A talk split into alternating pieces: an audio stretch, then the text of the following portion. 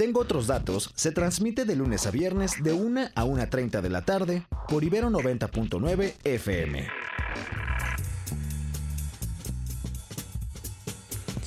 Bienvenidos a Tengo otros datos, bienvenidos a Ibero 90.9, es la una de la tarde con tres minutos, sí, ¿verdad?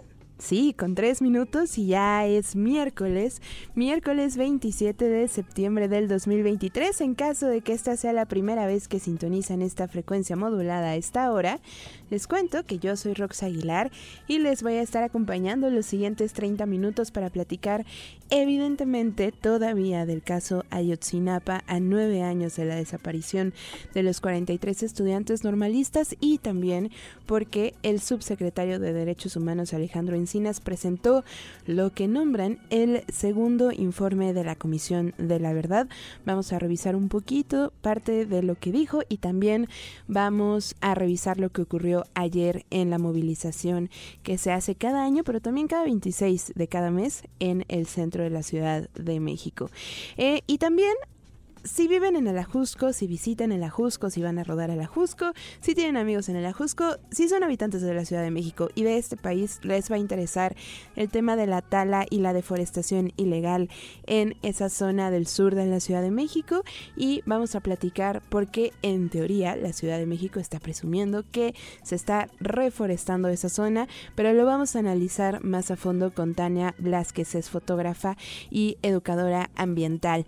Em, les recuerdo las vías de contacto, arroba ibero909fm, el hashtag ya se lo saben, tengo otros datos, el teléfono de esta cabina, la cabina más fría de la Ciudad de México, en donde está Bampi en los controles, es el 55 529 25 99 y ustedes y yo podemos seguir en contacto en todas las redes sociales a través del arroba roxaguilar-bajo. Vamos a ver qué está pasando en el país. Hoy, hoy, hoy.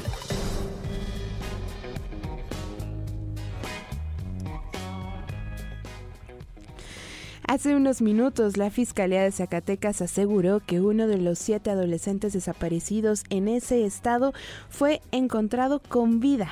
Aunque aún no hay detalles eh, sobre su salud, se sabe sí que se encuentra hospitalizado.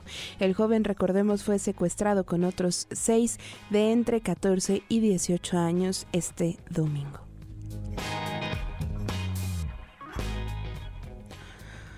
Lamento de verdad tener que hablar de estas noticias, pero hoy Monterrey despertó en medio de uno de los días más violentos que ha vivido, con 12 personas asesinadas y cuyos restos cuyos restos fueron esparcidos por toda la ciudad. Se presume que se trata de una disputa dentro de un grupo criminal.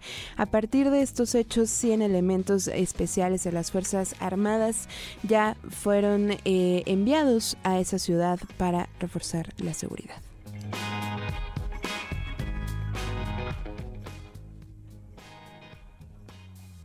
Perdone, pero tengo otros datos. That is a lot of fake news back there.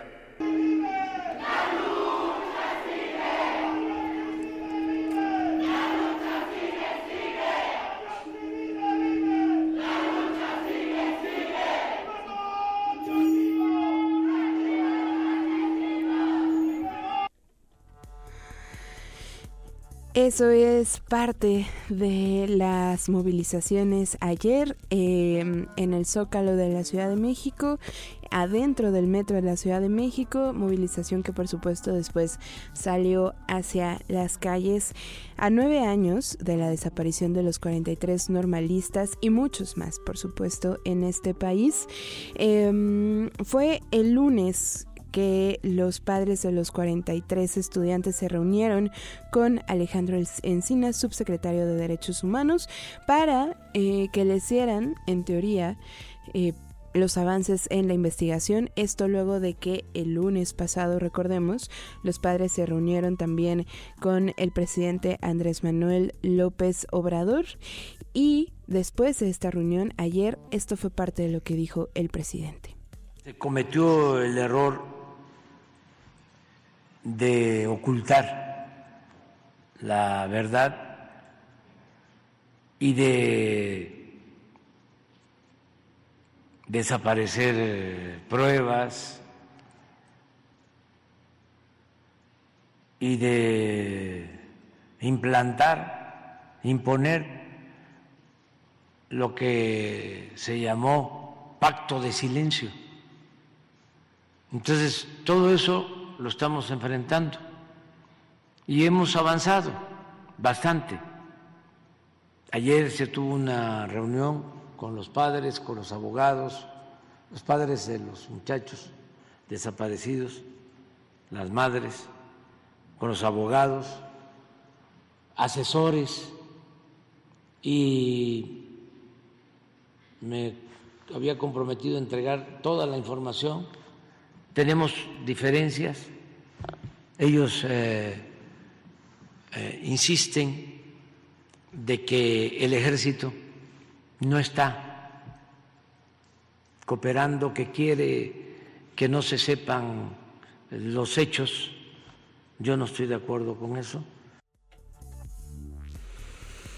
El, presidente Andrés Manuel López Obrador no está de acuerdo y eh, también dijo que no hay ningún tipo de intención de ocultar documentos de parte del ejército, documentos que, como ya hemos repetido en más de una ocasión en este espacio, hay evidencia de que existen conversaciones que están reportadas en expedientes que existieron y que no fueron entregados, recordemos, ni al GIEI, ni a la Comisión de la Verdad, ni a los padres de los 43 estudiantes. Luego de la reunión que tuvo ayer, antier, Alejandro Encinas con los padres de los 43, Vidulfo Rosales, que conocemos bien a lo largo de esta historia y que sabemos ha estado presente desde aquel 26 de septiembre del 2014, declaró que lo que les dijeron o lo que les dijo Alejandro Encinas se parece más a aquella verdad histórica de Murillo Karam y del gobierno de Peña Nieto que a una investigación real o eh, propia de este gobierno y así lo dijo. Estamos demandando hoy que se pueda avanzar en las investigaciones y todas aquellas instituciones que tengan información relacionada con el paradero pues deberán aportarla a las investigaciones, a las autoridades que conducen las pesquisas para que podamos avanzar, porque al día de hoy hay instituciones como el Ejército Mexicano que se niegan a aportar esta información. Se le ha solicitado al presidente y el presidente pues también ha decidido respaldar al ejército en esta negativa de aportar la información a las autoridades que están investigando.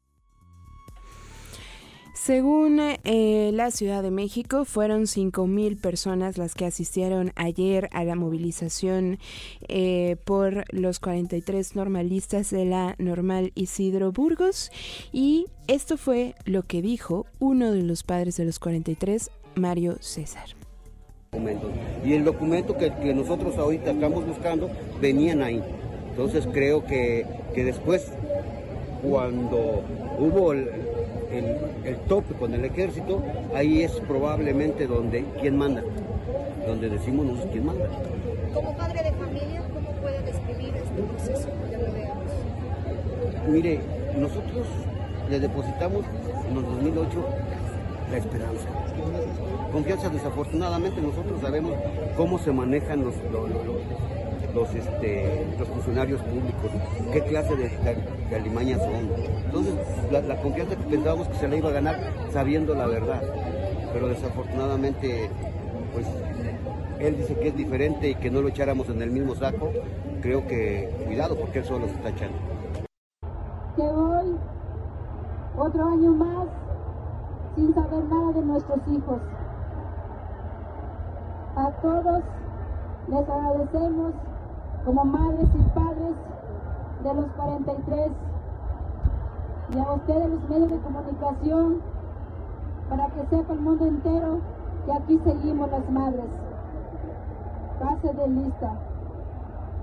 Abel García Hernández. Abelardo Vázquez Pelitein. Cristina es otra de las madres de los 43 normalistas de Ayotzinapa presente el día de ayer en la Ciudad de México en la movilización por los nueve años de la desaparición y eso, ahí está su llamado, ahí está su voz y cerramos también recordando un poco a estos estudiantes en el pase de lista que por cuestiones de tiempo desafortunadamente no podemos pasar completo. Les contaba entonces, el subsecretario de Derechos Humanos Alejandro Encinas presentó hoy lo que nombran el segundo informe de la Comisión de la Verdad para investigar este caso. Eh, inauguró, digamos, el informe o sus palabras con una orden que le impedía, dice, decir la verdad. Escuchemos parte de lo que dijo.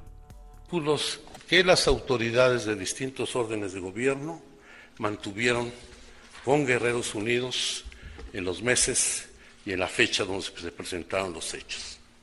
Y queremos subrayar que Guerreros Unidos mantenía una importante cooptación de las autoridades encargadas de la seguridad pública y el combate al narcotráfico en la región, que de diversas declaraciones podemos identificar el contubernio que, contubernio que tenía Guerreros Unidos con las policías municipales de Iguala, Cocula, Tepecuacuilco y Buzuco, así como con la Policía Estatal, la Policía Estatal Ministerial y con la Policía Federal Preventiva. Y que en esta red se involucraba también a actividades de distintos órdenes de gobierno, como es el caso del entonces presidente municipal de Iguala. Y esto se ha acreditado con la existencia de un grupo de reacción especial denominado Los Bélicos en la Policía de Iguala que estaba a las órdenes de Guerreros Unidos. Ponemos solamente las declaraciones de Honorio N. y Marco Antonio N., que dan cuenta que el objetivo de este grupo especial era levantar gente y asesinarla, así como traficar cocaína. Una disculpa ahí si fui yo, me confundí. Lo que acabamos de escuchar es Alejandro Encinas diciendo que existe evidencia de que hubo la orden de parte de la policía de entregarle a los estudiantes a Guerreros Unidos y un poco lo que hacía este grupo ahí en Guerrero. Y ahora sí, escuchemos entonces cómo inauguró su discurso diciendo que le acababan de dar una orden para no decir la verdad, la verdad que quién sabe cuál sea, porque hoy 27 de septiembre del 2023, nueve años después, seguimos sin saber qué le pasó a los 43 estudiantes de Ayotzinapa. Acabo de recibir hace un momento en mi oficina un amparo que concedió el juzgado séptimo del Distrito en materia administrativa a la Ciudad de México al señor Tomás N., en donde se me prohíbe decir la verdad. Ese es un asunto paradójico en la vida de nuestro país. Al presidente de la Comisión de la Verdad se le instruye a no decir la verdad, a guardar silencio. Dice así la, suspensión.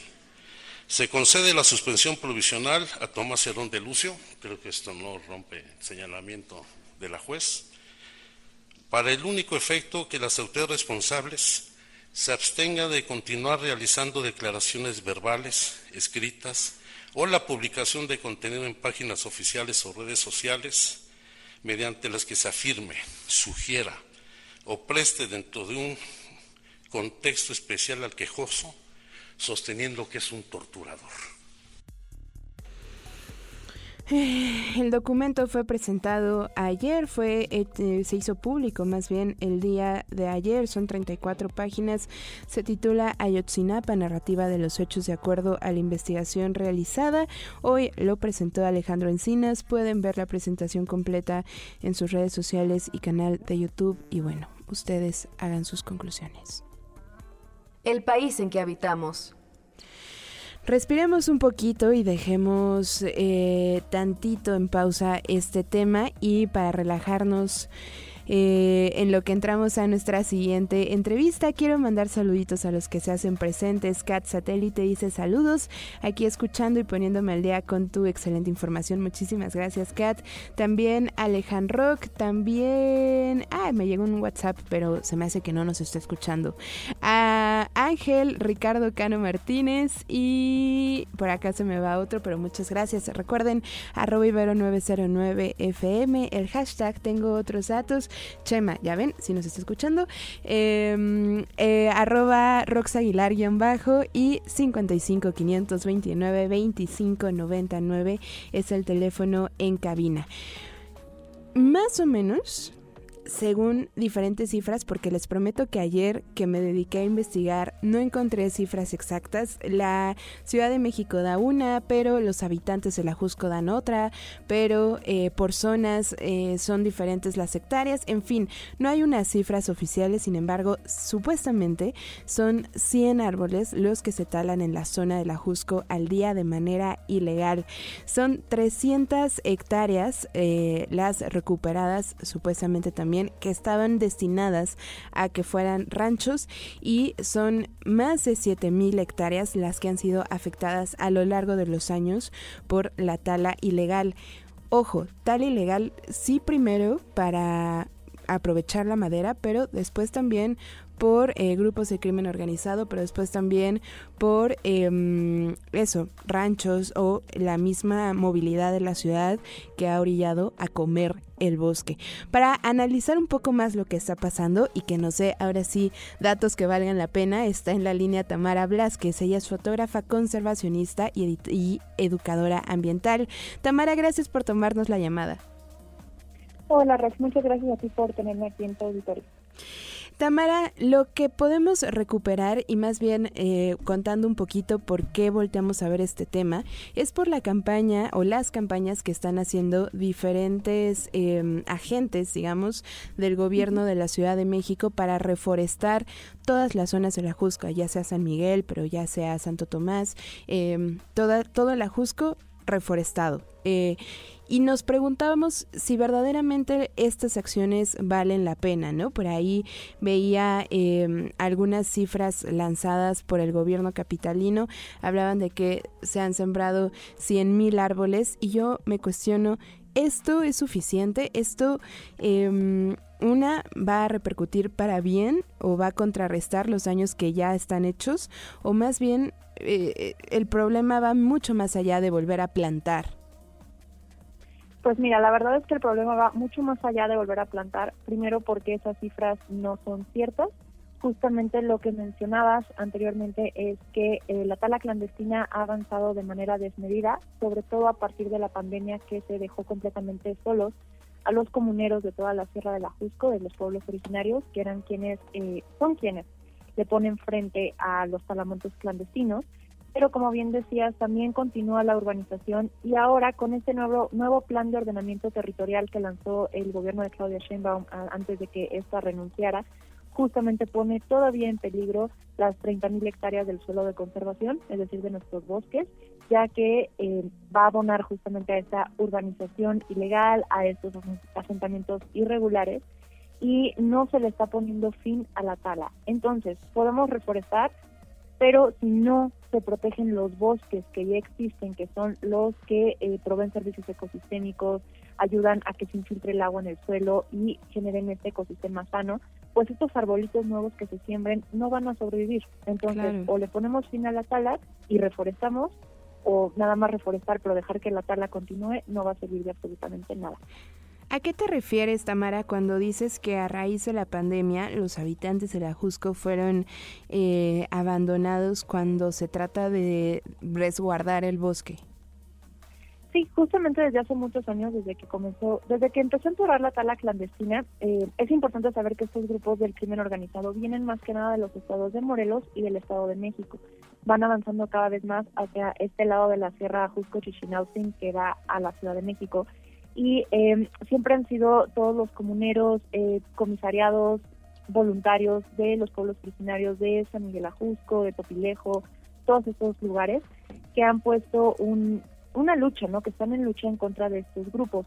Anteriormente recibían un poco más de apoyo de las autoridades, pero a raíz de la pandemia con este pretexto de contagios de COVID y de que todo el mundo fue a resguardarse y encerrarse, pues obviamente se dejó completamente eh, sin vigilancia, las brigadas se desmantelaron y em, quedaron completamente solos y esto les dio campo a los talamontes de seguir avanzando sin que hubieran autoridades, eh, Guardia Nacional, Ejército, Policía, lo que le quieran llamar, que estuvieran ahí para vigilar y hacer frente.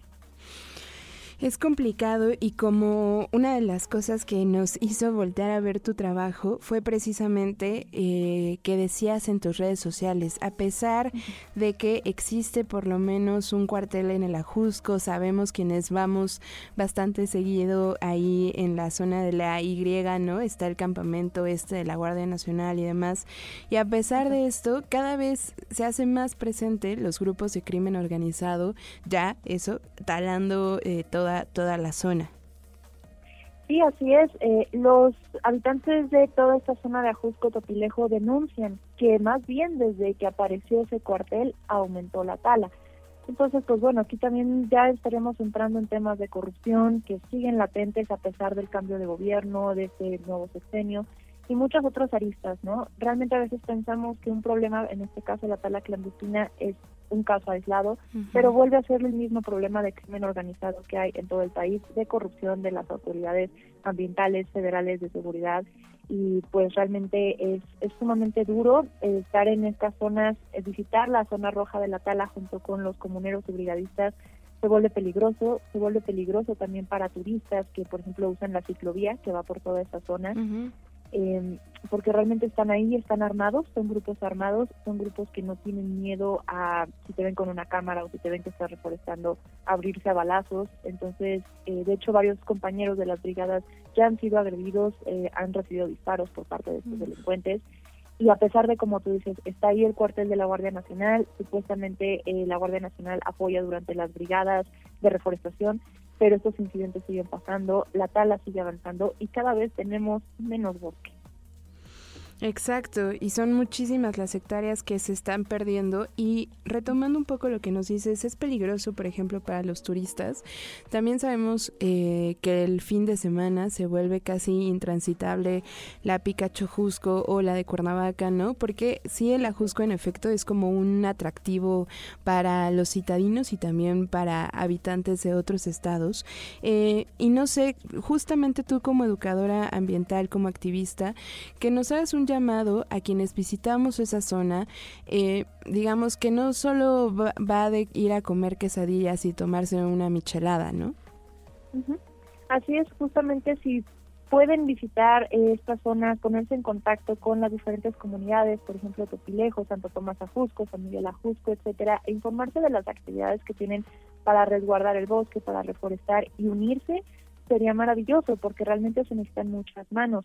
Ahora, eh, no podemos tampoco llegar y sembrar cualquier árbol, por eso es hacerlo de la mano de, las comunidades que ya son expertas en el resguardo de sus bosques para saber qué especies reforestar, porque también eh, se ha hecho mucha mucha campaña tanto de gobierno como de empresas privadas justamente de reforestemos el ajusco, pero van, suben y reforestan con especies exóticas, especies que nada tienen que ver con la sierra de Ajusco y eso termina por dañar todavía más al bosque o son árboles que se mueren y se secan y entonces se vuelven combustible para los incendios forestales y demás.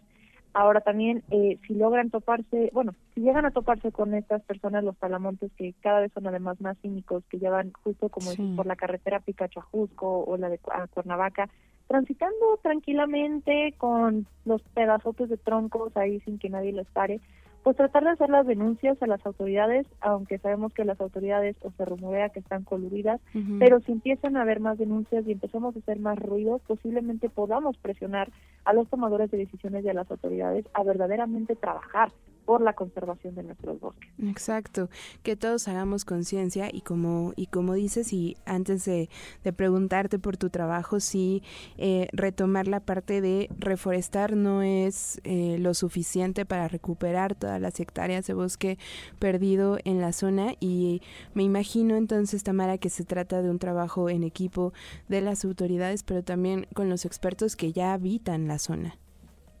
Exactamente, y de expertos no solamente me refiero a la comunidad científica, sino a los habitantes, los comuneros que conocen desde hace muchísimo tiempo, desde hace siglos, estos bosques que son descendientes de los pueblos originarios y que saben justamente hacer un manejo sustentable de estos recursos. De acuerdo. justo tenemos que proteger nuestros bosques porque esa, esa mentalidad que tenemos que se nos metió, me acuerdo incluso en los momentos cuando yo estaba pequeña, ¿no? De no pasa nada si talamos un bosque, volvemos a sembrar árboles y, y como si nada. Así realmente no funcionan las cosas, ¿no?